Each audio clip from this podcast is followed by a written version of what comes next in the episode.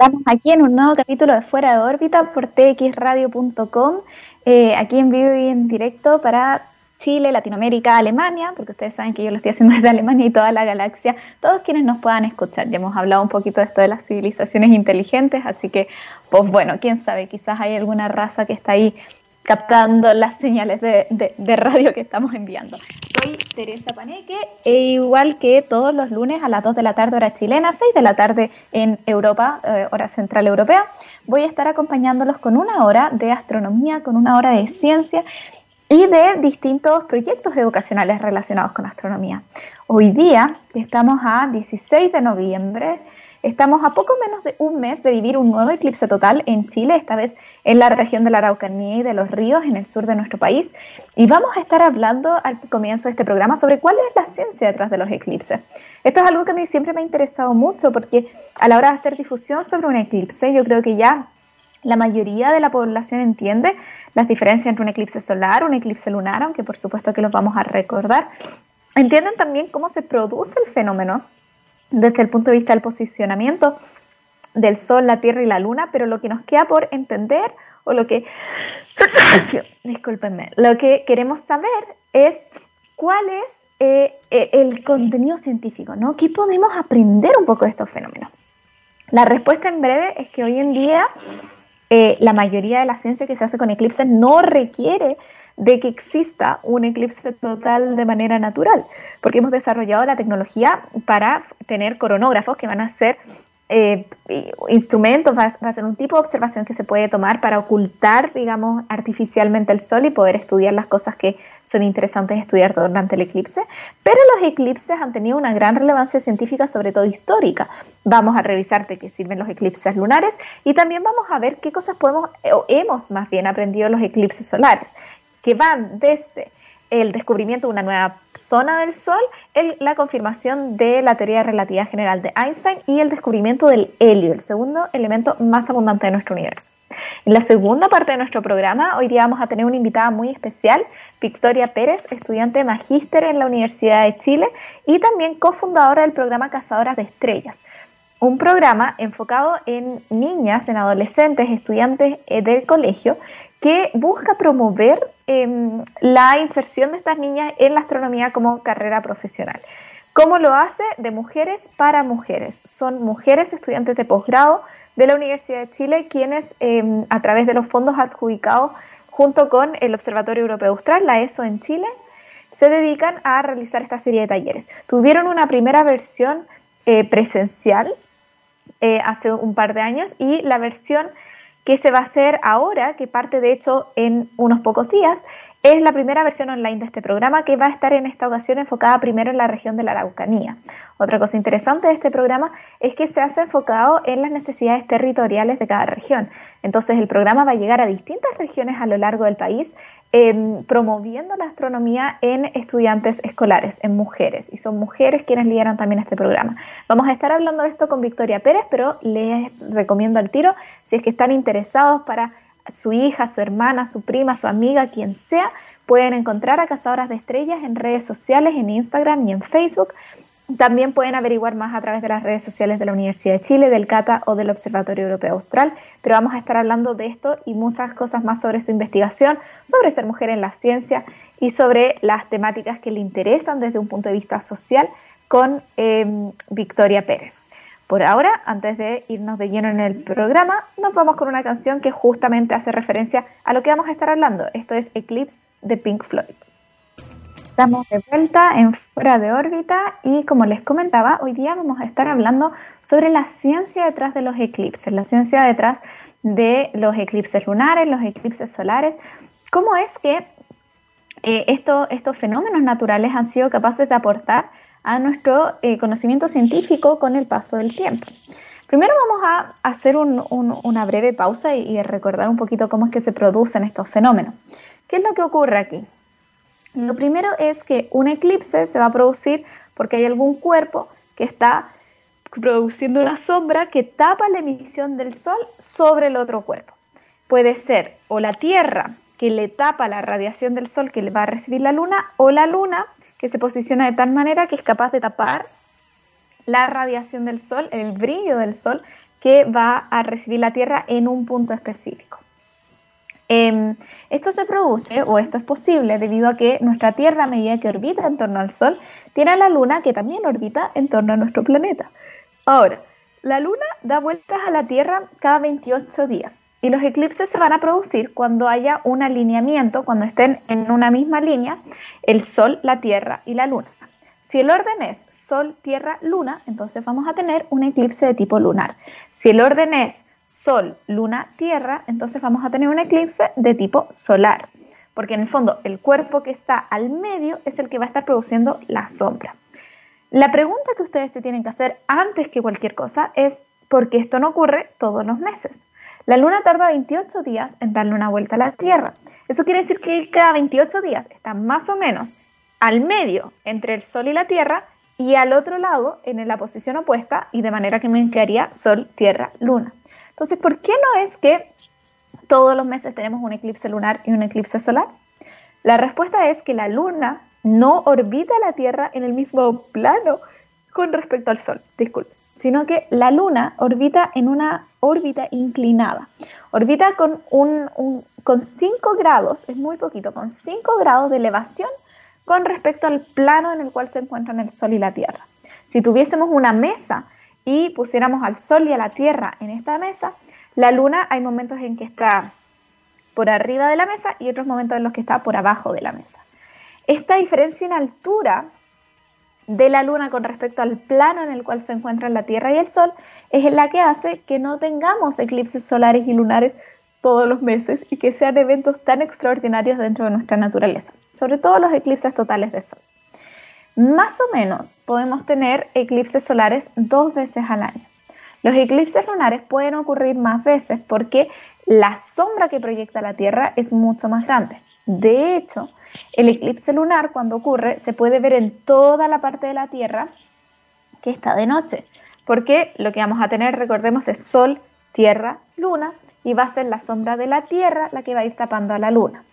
Cuando ocurre un eclipse lunar, es el único momento, el único momento en el cual nuestra Luna cambia aparentemente de color. La Luna azul recordemos, lo vimos la semana pasada, la luna azul no quiere decir que la luna se ponga azul, sino que es simplemente la tercera, perdón, la segunda luna llena del mes. La luna de sangre, por otro lado, hace alusión a la luna que se produce en un eclipse lunar total. Y esto es porque la luz del sol, al pasar a través de la Tierra y proyectar la sombra sobre la luna, se pone de un tono más o menos rojizo, producto de la interacción de los rayos del sol con la atmósfera terrestre. Entonces lo que se proyecta es un color rojizo y por eso la luna adquiere esta tonalidad de luna de sangre que se llama. Es un espectáculo precioso. A diferencia del eclipse solar también, ver un eclipse lunar no requiere protección visual porque estamos observando la radiación reflejada de la luna. Entonces es distinto que cuando vemos un eclipse solar, porque en el eclipse solar lo que estamos viendo es directamente la emisión del sol. ¿Qué cosas se pueden aprender gracias a los eclipses lunares? Esta es la, parte que nos interesa hoy día. Bueno, antiguamente los eclipses lunares fueron usados por, por ejemplo, los griegos para poder determinar que la Tierra era esférica. Así es. Ustedes sabrán que a veces hay varias conspiraciones que, que, dicen que quizás la Tierra no es esférica. Bueno, una buena manera de demostrar que sí lo es es durante un eclipse lunar porque lo que uno ve en un eclipse lunar es como la sombra de la Tierra va lentamente tapando la emisión de la Luna. Si la y, esta sombra se ve, por supuesto, redonda, porque nuestro planeta es esférico. Y no hay ningún otro modelo, excepto el de una Tierra esférica, que pueda explicar este comportamiento eh, en la sombra que se ve proyectada en la Luna. Los griegos también, ocupando el, tiempo que se tomaba para producirse un eclipse lunar, incluso tres siglos antes del nacimiento de Cristo, eh, dos griegos llamados Aristarchus y Sam, que era de Samos, perdón, eh, estimaron el diámetro lunar. Y ocupando la medición anterior que había hecho también un griego sobre el diámetro de la Tierra, Aristarchus fue capaz de determinar la distancia que existía entre la Tierra y la Luna. O sea, podríamos decir que en la antigüedad los eclipses lunares se ocupaban mucho para poder determinar los tamaños y las distancias de la Tierra y de la Luna. ¿Qué es lo que se hace hoy en día en los eclipses lunares? Bueno, hoy en día tenemos mediciones que se hacen con tecnología láser que permiten, eh, ocupando unos reflectores que fueron puestos en las lunas durante las misiones de Apolo y Lunokhod, se permite poder tener una mejor precisión de la aceleración lunar y de cómo va decayendo la velocidad de rotación terrestre.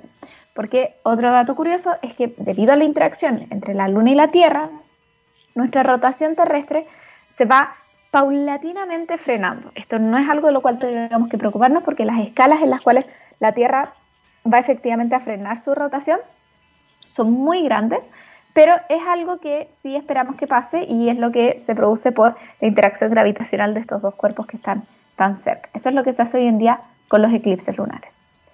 ¿Qué pasa con los eclipses solares? Los eclipses solares se producen cuando tengo una alineación entre el Sol, la Luna y la Tierra.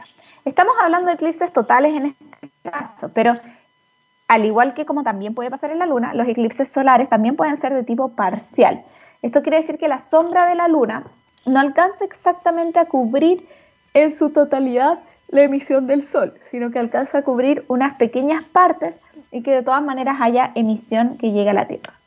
Pero cuando ocurre un eclipse total, cuando la luna está en la distancia precisa y en la alineación correcta como para tapar completamente la emisión del sol, lo que vamos a tener en este caso es que ese eclipse no va a ser visible desde toda la parte de la Tierra que está de día, sino que solamente una franja muy pequeña. Y esto tiene sentido si pensamos también que la Luna es mucho más pequeña que nuestro planeta Tierra. Entonces la sombra que proyecta se proyecta solamente en un punto muy específico. Ahora, si me están viendo en vivo y en directo desde la página de txradio.com, van a poder ver en su pantalla este ejemplo. En caso de que no, pueden abrir Skype o Zoom si están escuchando este podcast y verlo por su cuenta o imaginárselo en la cabeza.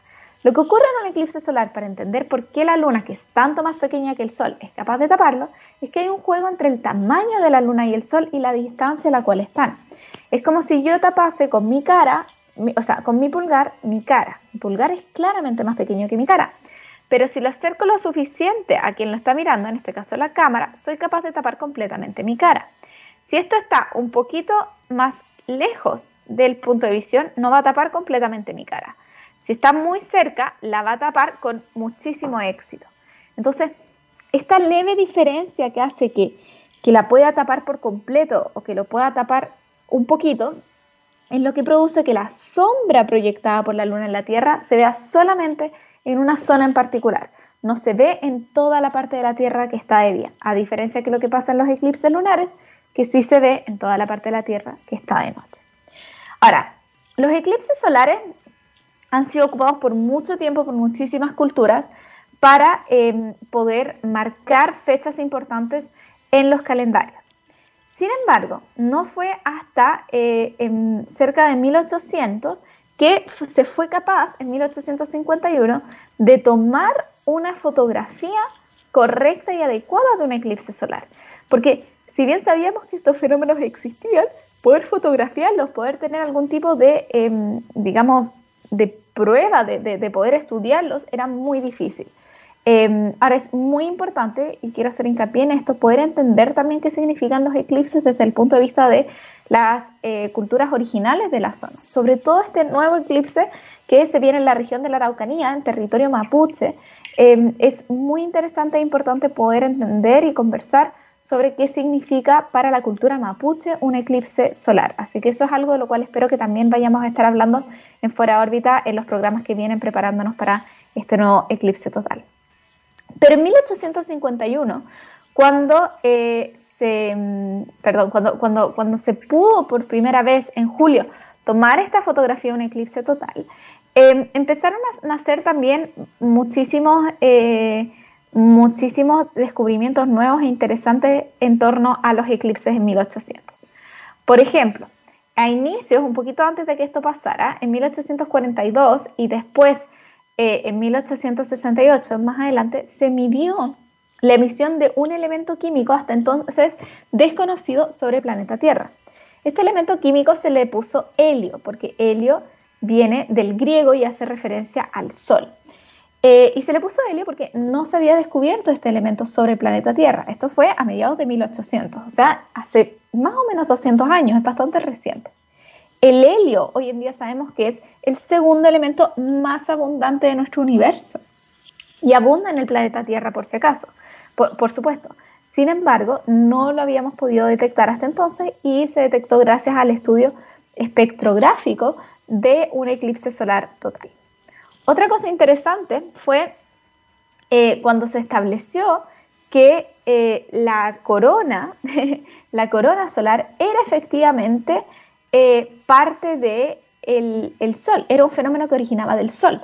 La corona solar es la emisión difusa, por así decirlo, son como, como, como los rayos que se ven, que salen como una corona alrededor de la Luna en el momento de la totalidad. Si ustedes han visto una buena imagen o un GIF de un eclipse solar total, verán que está oscuro, que el Sol está siendo tapado por la Luna y que en torno al Sol aún así pareciera haber emisión, parecieran haber rayos. Esto es la corona solar. Y la corona solar antes se pensaba que podía ser producida durante los eclipses totales debido al reflejo de luz sobre la luna que estaba tapando al sol o algún tipo de interacción entre la luz de la Tierra, la luna, pero que no era un fenómeno que fuese parte del sol en particular. A mediados de 1800 también se determinó que este fenómeno en efecto correspondía a una parte de nuestra estrella. Las estrellas tienen varios segmentos, desde el núcleo hasta las partes más externas y después está la corona.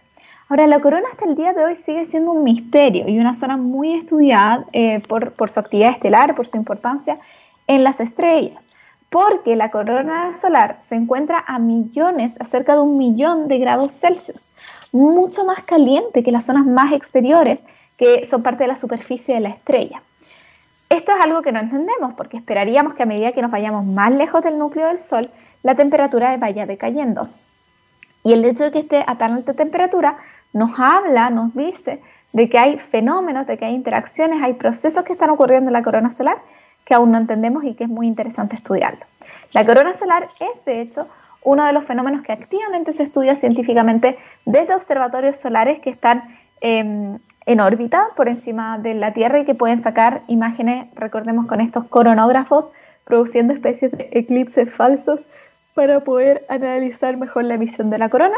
Y también eh, cuando se producen eclipses totales desde la Tierra, se estudian, em, en, se, complementan estos observatorios espaciales con las imágenes que se puedan tomar con buena instrumentación desde el suelo.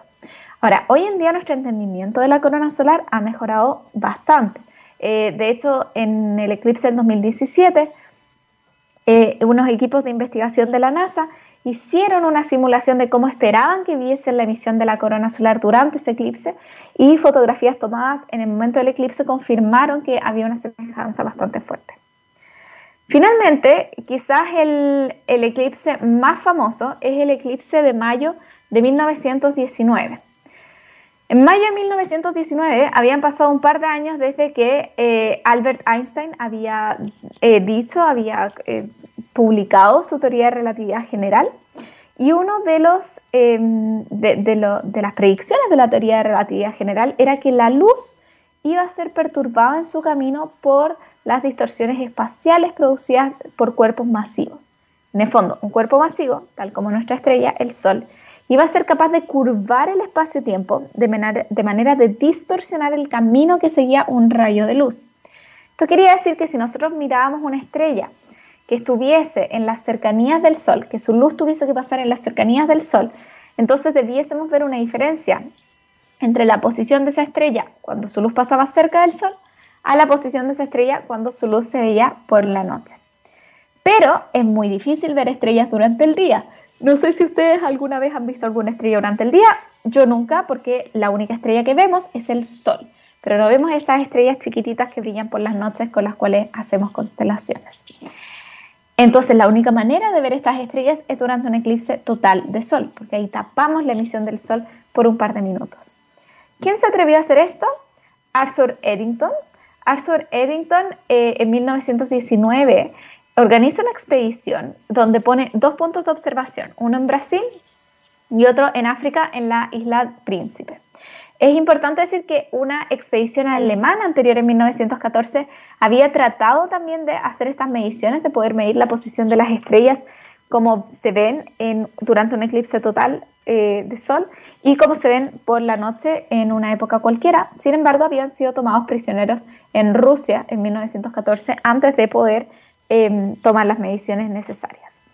Arthur Eddington eh, logra con éxito el cometido de su misión y es capaz de medir un leve, un muy leve, una muy leve variación entre la posición de las estrellas durante la noche y la posición de las estrellas que estaban justamente em, pasando su emisión a través eh, de la posición donde se encontraba el Sol.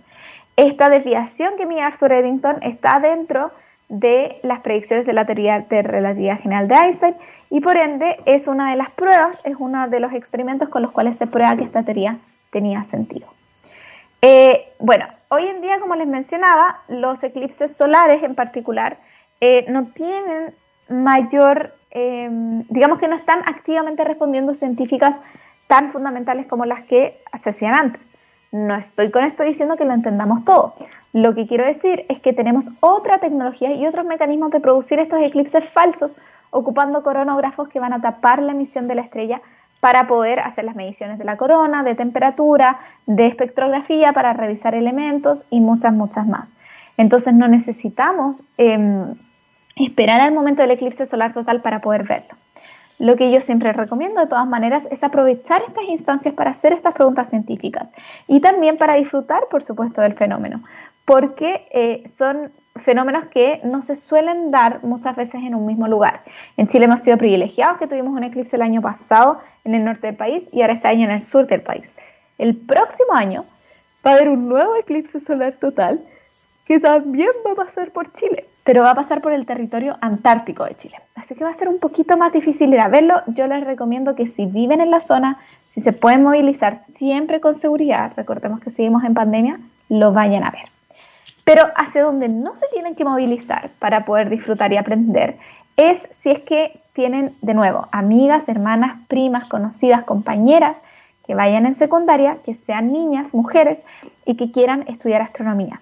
No tienen que movilizarse, no tienen que preocuparse, solamente tienen que participar del programa Cazadoras de Estrellas, un programa eh, fundado por un grupo de mujeres de posgrado de la Universidad de Chile, eh, financiado con fondos del Observatorio Europeo Austral em, y del cual vamos a estar hablando ahora con Victoria Pérez, que es cofundadora y también es quien está liderando los esfuerzos para haber logrado tener este programa de manera online este año. Este programa va a estar partiendo enfocado en niñas residentes en la región de la Araucanía, justamente con miras al eclipse total que vamos a estar viviendo a final de año 14 de diciembre. Recuerden, parte alrededor de las 11 de la mañana y el punto de totalidad va a ser cerca de las 1 de la tarde. Vamos a irnos con una canción ahora y a la vuelta estamos con Victoria Pérez de la Universidad de Chile y cofundadora del programa Cazadoras de Estrellas. Esto es Bright Stars Burning de Hey Marseilles.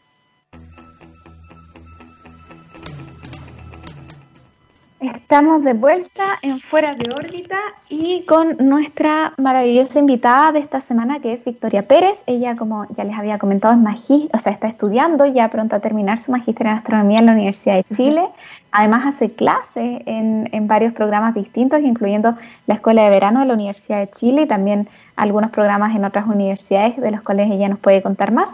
Y es cofundadora del programa Cazadoras de Estrellas, que es del cual queremos hablar hoy. Además es una muy buena, o sea, es una, perdónenme, se me cae el micrófono. Hoy día ustedes me habrán notado un poquito dispersa, es que entenderán que este cambio de país me tiene revolucionada. Eh, también es muy buena amiga mía y estoy muy contenta por verla ¿no?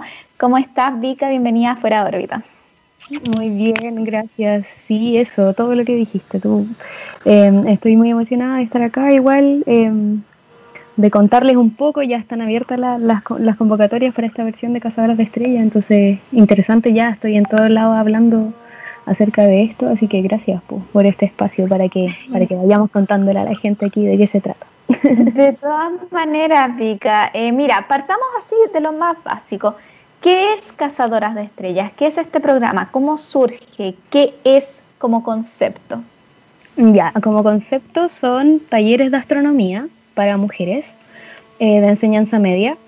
la idea del taller es que, mm, bueno, aparte de aprender astronomía, ¿cierto? Eh, la idea es que nosotras estamos en búsqueda de, niñas, de mujeres que estén pensando en seguir una carrera científica.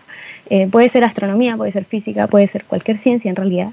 Eh, y nosotras somos puras mujeres impartiendo este taller. Entonces, Cazadoras de Estrellas viene a ser como un espacio que nosotras queremos abrir para estas mujeres, para que entiendan más o menos de qué se trata esto de ser científica y, vayamos compartiendo experiencias y vayamos como en el fondo fomentando estas vocaciones que están por ahí repartidas por Chile. Entonces, em, el proyecto surgió el año 2017 como una idea, como contabas tú, entre puras estudiantes de, de posgrado de la Chile. Em, puras mujeres y, nos dimos cuenta que en el fondo, claro, esto tan evidente que está en todos lados, esta falta de mujeres en la ciencia, hay que empezar a trabajarla. Y, si, no, si no somos nosotras mismas, en realidad como que no va a suceder, como que hay que empezar a abrir los espacios. Y, y nada, pues es, e, ese, ese proyecto inicial que partió tímidamente el año 2017 lo ejecutamos durante el 2018, nos ganamos los mismos fondos que tenemos ahora eh, de la ESO con CONICIT, que ahora es ANIT, Em, y nos permitieron hacer esa primera versión donde viajamos por Chile e hicimos ocho talleres em, en distintas regiones de Chile. Y luego quedamos muy entusiasmados, como que en realidad la experiencia, lo que, lo que fuimos haciendo durante el 2018 fue cada vez más enriquecedor y nos fuimos dando cuenta que esta intuición que teníamos de que hace falta abrir estos espacios, eh, era muy cierta. Entonces, porque, porque la recepción de lo que fuimos haciendo fue increíble. Las niñas quedaban muy felices, todos los adultos cerca, y todas las instituciones, colegios, nos decían como, qué buena iniciativa, sigan así, hagan más de esto, cuando vienen a nuestra región. Entonces, finalmente, claro, como que, entre comillas, agarró vuelo esta situación y volvimos a postular a fondos el año 2019 y la idea era repetir más o menos lo mismo que ya veníamos haciendo el año 2018, ahora el 2020, pues teníamos toda una planificación, ¿cierto? Partir en mayo, todo así como muy, muy planificado. Em, le asociamos una investigación adicional de género a, la experiencia. La idea es como a través, de estas eh, a través de estas experiencias con las niñas, nosotras como científicas también levantar datos de, de un montón de cosas que se observan en la actividad. Em, y bueno, llegó la pandemia. Pues. Entonces lo que tuvo que suceder fue primero pensamos optimistamente en aplazar todo y comenzar ya como más tardíamente en el año, pero luego nos dimos cuenta que que claro, que esto iba para largo y que íbamos a tener que hacer el esfuerzo de transformar esto que era una experiencia de dos días completos donde las niñas de las regiones iban así todo un viernes y todo un sábado y aprendían y compartían con nosotras, eh, lo terminamos transformando en una especie de experiencia un poquito más espaciada em, y online. Entonces eh, sigue siendo el mismo espíritu de reunir mujeres, de que conversemos de mujeres en la ciencia, de que aprendamos astronomía, pero que sobre todo hablemos de qué significa ser astrónoma eh, pero como es online y no podemos estar dos días completos conectados al computador así nadie le entra nada, eh, decidimos irlo deshaciendo. Y ahora se transformó en una especie de curso online de un mes, eh, donde más o menos hay una clase a la semana, una, dos clases, va a depender ahí de las actividades que vamos a ir haciendo.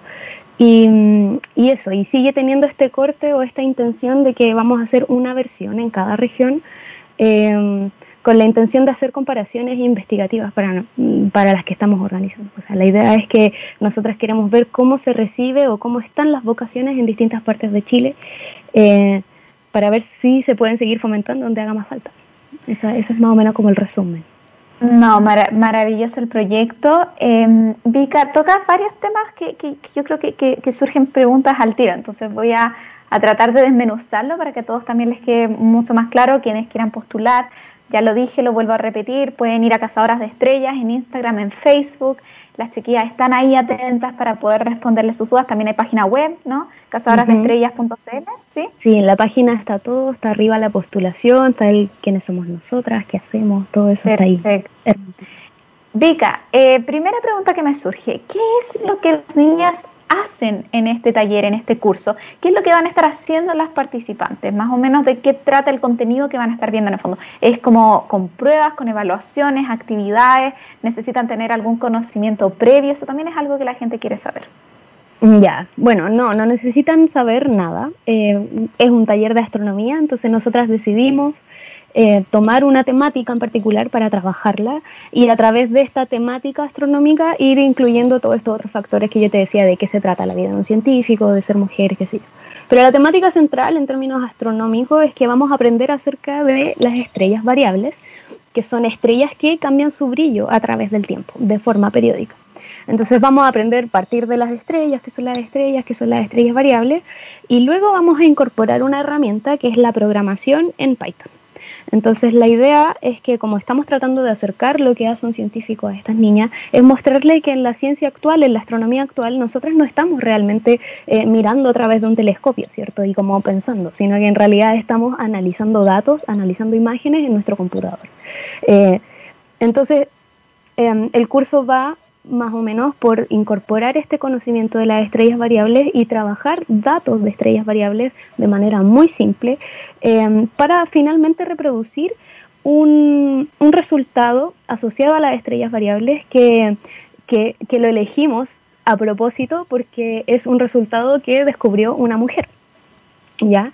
Es una, es una relación entre el periodo en el que varía el brillo de las estrellas variables y la cantidad de luz que tienen. Entonces, em, esta relación, periodo de luminosidad, fue descubierta por Henrietta Leavitt, que era una astrónoma calculista de, en Harvard eh, hace mucho tiempo, cuando las mujeres no, participaban directamente de la ciencia, pero sí se les, se les contrataba para hacer cálculos antes que existieran los computadores. Entonces habían salas llenas de mujeres haciendo cálculos eh, y revisando los datos astronómicos. Entonces ella de tanto revisar datos se dio cuenta de esta relación y la publicó eh, pero fue publicada bajo el nombre de un hombre. Entonces, finalmente, luego la historia reveló que fue ella. Y a nosotras nos interesa mucho revelar este tipo de historias y, y en el fondo rescatar los nombres de las mujeres en la ciencia. Entonces, como te digo, está todo súper entrelazado porque, claro, estamos aprendiendo acerca de las estrellas, estamos aprendiendo a programar, a trabajar datos de estrellas variables y llegar a este resultado todo muy científico. Pero a través de esta historia o de este camino que estamos enseñando, aprendemos de Henrietta Leavitt, aprendemos de las calculistas, aprendemos de que la astronomía es una ciencia de datos, aprendemos que la historia de las mujeres en la ciencia está bastante oculta y enterrada, como este mismo ejemplo de Henrietta Leavitt. Entonces, em, hay, un trasfondo. Todo el tiempo en lo que vamos haciendo tiene, tiene este trasfondo. Entonces, para las niñas, para las interesadas, eh, vamos a ir pasito a pasito, semana a semana, incorporando estos elementos para que de ahí al final del taller, a la cuarta semana, haya en el fondo un, un espacio para estas conversaciones y para estas reflexiones. Em, y que les sirva a ellas en el fondo como una especie de orientación vocacional, ¿cierto? La idea es que todo esto les dé una luz muy grande eh, de entendimiento de qué es de qué se trata esto de atreverse a estudiar astronomía. Yo siempre digo como ejemplo que a mí me gustaría, o, lo que uno de mis objetivos con este tipo de talleres es que si las niñas tienen este interés de seguir en la ciencia, em, luego de participar en Cazadoras de Estrellas, sean capaces de explicarles, por ejemplo, a su familia o a sus papás de qué tienen que hacer para lograr esto, porque no todas las familias logran comprender cómo este camino de la academia. Entonces, eso, eh, para lograr todo ese objetivo, eh, el curso son cuatro semanas y la idea es más o menos una clase a la semana y adicionalmente vamos a hacer unas instancias de conversación donde hay que conectarse en otro momento y vamos a hablar directamente de nuestras experiencias como mujeres en la ciencia, de, también un, un, conversatorio totalmente orientado a preguntas sobre dónde estudio, qué estudio, qué necesito para entrar a, a estudiar astronomía y en el fondo aclarar todas esas cosas, todas esas curiosidades que viven en estas niñas que tienen interés por la ciencia. Precioso, no, yo, bueno, a mí me encanta el programa, así que creo que es importante que... Sí, yo, yo, también soy, sí, es verdad, Ahí, incógnitamente le estoy... eh, Pica, tú mencionas una parte que, que a mí parecer es bastante bonito y hace que este programa sea aún más especial, que es la parte territorial de que van a distintas regiones del país, en este caso de, de manera online. ¿Cuál es, tú, lo habías mencionado, que ahí hay una importancia desde el punto de vista investigativo de cómo se da el interés de las niñas en la astronomía de manera diferenciada a través de las regiones, pero en esta primera versión que fue online, ¿cómo tú viste esta diferencia?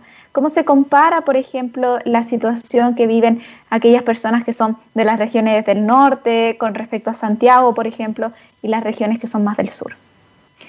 Em, bueno, eso fue algo súper interesante que como que surgió en realidad. Em, como originalmente esto era presencial, lo que hacíamos era abrir convocatoria en cada región, cosa de que cualquier colegio de la región, y todavía pueden hacerlo, de cualquier colegio de la región convocada pueden participar del taller. Eh, y era por más que nada una cosa operativa, de que viajábamos a la región y hacíamos el taller. Pero a medida que lo fuimos realizando nos fuimos dando cuenta que em, que claro, en, en, en, regiones donde hay universidades, por ejemplo en La Serena, que fue nuestra primerísima, primerísima versión, las niñas que participaron tenían harto contacto con los observatorios, con las universidades, había como información que les llegaba a ellas, ¿cierto?, acerca de la carrera. Y había como una orientación mucho, mucho más grande, a diferencia de otras regiones, exceptuando Santiago, donde no existe realmente esta, esta presencia tan fuerte de la astronomía, a pesar de que la astronomía es una ciencia que debería potenciarse en todo Chile. Eh, entonces nosotras vimos este tipo de diferencias y estas faltas de estímulo eh, y también nos dimos cuenta que, que, ahí había algo que, se podía reportar en el fondo, que, podía, que si nosotras lo sistematizábamos y podíamos identificar cuáles eran las regiones, por ejemplo, que tenían menos participación o menos enganche, podíamos tratar de identificar qué hacía que hubiera menos enganche.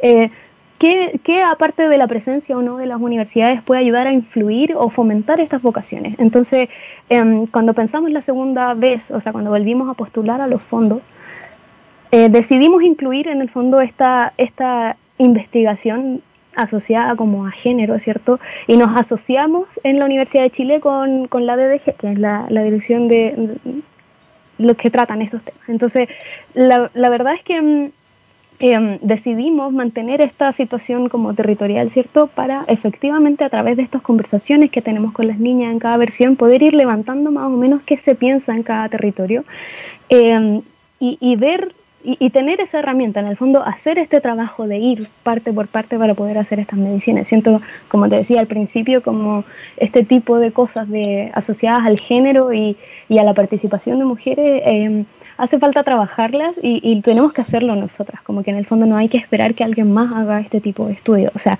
me refiero porque nosotras somos astrónomas, ¿cierto? O sea, somos científicas, pero no necesariamente hacemos este tipo de investigaciones, pero ya estábamos tan aquí em, y tenemos la metodología, entendemos cómo se hace la ciencia, cómo se hace un estudio. Fue, fue muy natural en el fondo agregarle esta parte eh, donde no solo tener como la experiencia concreta de realizar el taller, sino como dejar algo luego de eso. Nosotras creemos que Cazadoras de Estrellas tiene esa potencialidad de, mm, generar un impacto y de generar en el fondo de, construir y de proponer a partir de estas experiencias donde se levanta información desde las niñas para poder seguir entregándoles herramientas, porque sabemos que el taller es una experiencia de una pura vez, ¿cierto? Donde se les entrega esta información pero a nosotros nos gustaría que eventualmente se fortalecieran todas las redes de mujeres científicas, que las niñas que tienen estos intereses se mantengan en contacto, ¿cierto?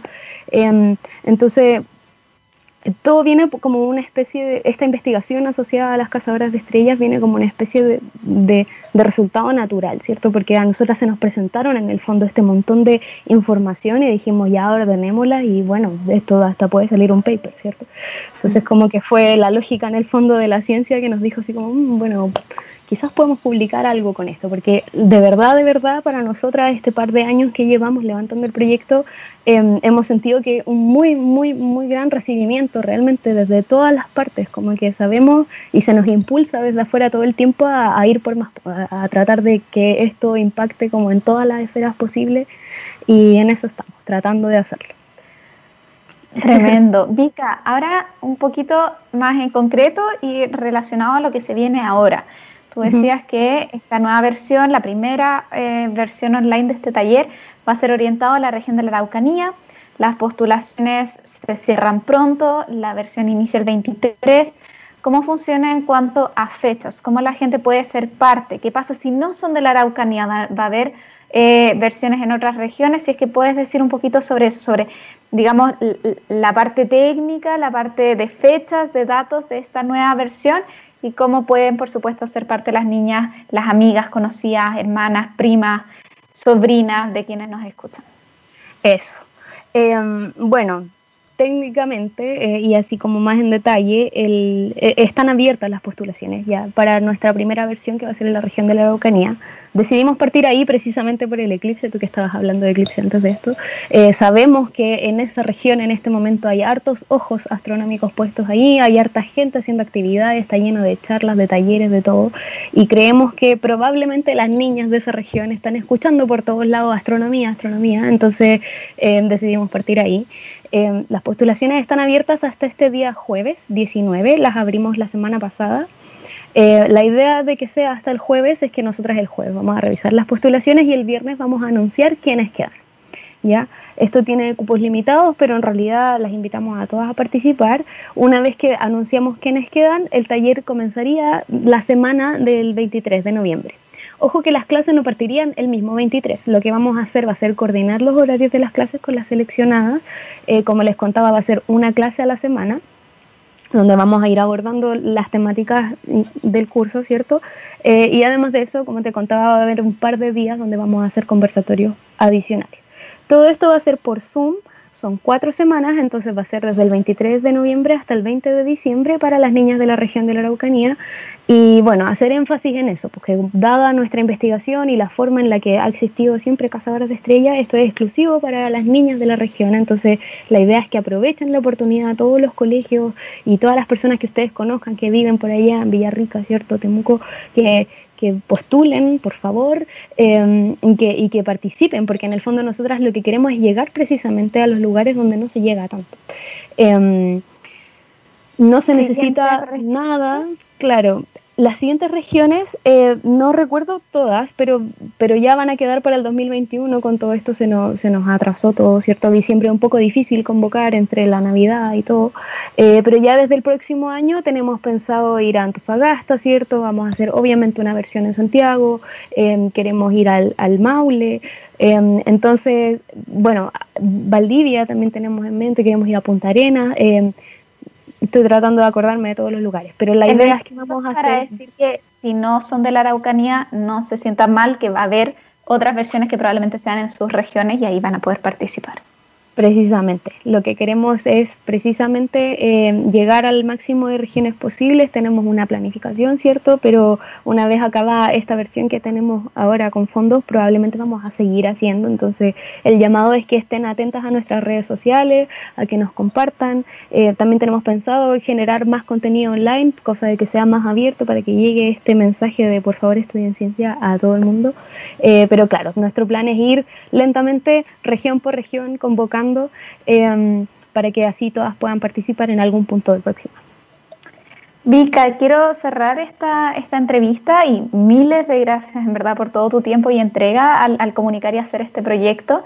Em, yo, como tú decías, eh, lo conozco bastante de cerca y sé también de primera fuente toda todo, la energía que tú le has puesto aquí. Me gustaría hablar justamente de eso, eh, de dónde nace para ti esta necesidad. Lo has comentado un poco a grandes rasgos, pero voy más a tu experiencia personal como mujer en las ciencias. ¿A ti te hubiera gustado ser parte de un proyecto así? ¿Cómo, cómo es tu, tu, entrega desde tu perspectiva de persona que finalizó la carrera, la licenciatura en la Universidad de Chile, estás a punto de terminar tu magíster? ¿Cómo sientes tú que es la posición hoy en día de la mujer en la astronomía y, por supuesto, cómo esto está ligado a desarrollar este proyecto? Oh, bueno, em, yo encuentro que ser, mujer en la ciencia te expone a, muchas cosas, ¿cierto? Todavía estamos en un mundo muy masculinizado, em, se está avanzando ciertamente, pero, para las que llegamos a estos espacios como poco comunes, ¿cierto? Donde hay pocas mujeres, eh, em, uno se termina dando cuenta como de, muchas lógicas, de muchas dinámicas que como que están atravesadas en cómo estudiamos, cómo nos comportamos con nuestros compañeros, con nuestros profesores, todo. Entonces, em, claramente ser mujer es difícil y creo que, viene como una necesidad muy compartida, ¿cierto? Para mí, em, tener mujeres amigas eh, en esta carrera como que básicamente ha sido de las cosas más importantes. Eh, y, precisamente como tú decías, a mí me hubiera encantado, o sea, cuando ya empezamos a hacer estos talleres y yo empecé a ver cómo les servía esto a las niñas, yo decía como, qué genial hubiera sido para mí saber todas estas cosas de antemano. Em, porque no es solo ser mujer, sino que además estudiar ciencia no es, no es como cualquier carrera, no es como estudiar así como que uno estudia y después busca, pega en el diario, no sé, sino como que es una cuestión que se va construyendo, ¿cierto?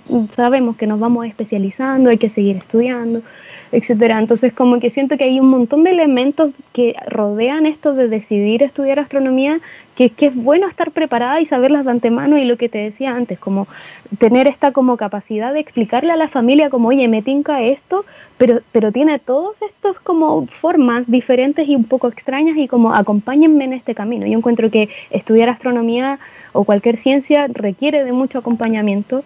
Eh, y claro, para mí, para mí eh, viene de una necesidad fundamental de, de en el fondo hacer la vida de las mujeres eh, más simple en todo ámbito. Ya yo soy una mujer feminista ante de todo, el feminismo cruza todas mis relaciones, todas mis acciones, entonces siento que mm, eh, más allá de las palabras y las teorías o lo que yo pueda sentir, eh, otra cosa que puedo hacer es directamente accionar con eso, entonces creo que este, este proyecto a mí se me sale como desde adentro hacia afuera, en el fondo tiene una motivación demasiado profunda, demasiado em, no sé cómo más explicarlo, siento que hay un motor eh, en mí que, quiere como que la vida de las mujeres por sobre todo esté, esté priorizada y esté facilitada. Entonces creo que solo las mujeres podemos abrirnos estos espacios entre mujeres.